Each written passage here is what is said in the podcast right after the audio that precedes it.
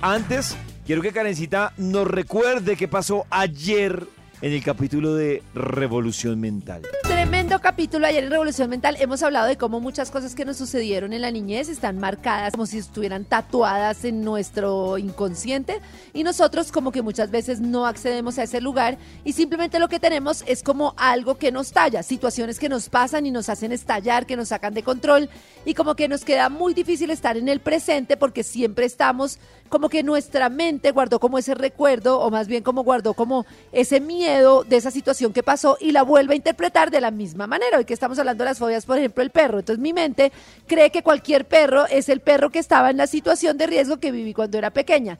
Y entonces, como a nosotros nos incomoda tanto sentir, como que somos selectivos y simplemente queremos como buscar emociones que nos hagan sentir bien, que nos hagan sentir bien, que nos hagan sentir bien y de ahí viene una cantidad de consecuencias. Por ejemplo, las adicciones vienen del apego a una emoción, a cierta emoción. Me quiero sentir así, me quiero sentir así, me quiero sentir así, o me ocupo para no sentirme así, o me distraigo para no sentirme así.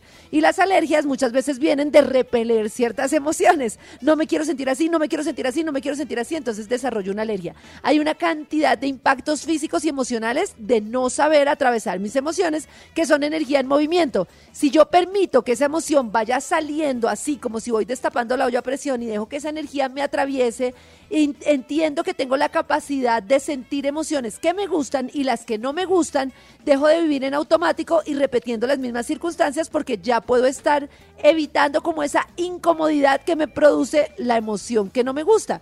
Si yo logro estar con esa incomodidad y logro atravesar esa emoción, dejo de estar actuando en mi vida, por ejemplo, no terminando una relación por no sentir el miedo del abandono y estar en una relación en la que no me siento bien, no abandonando, abandonando un trabajo porque siento miedo a fallar y entonces sigo en un trabajo en el que no me siento bien con tal de no sentir.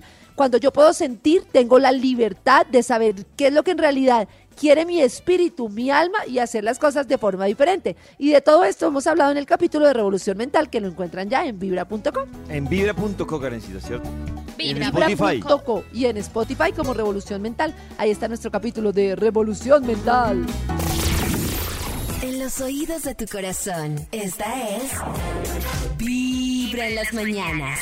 El único show de la radio donde tu corazón no late. Vibra.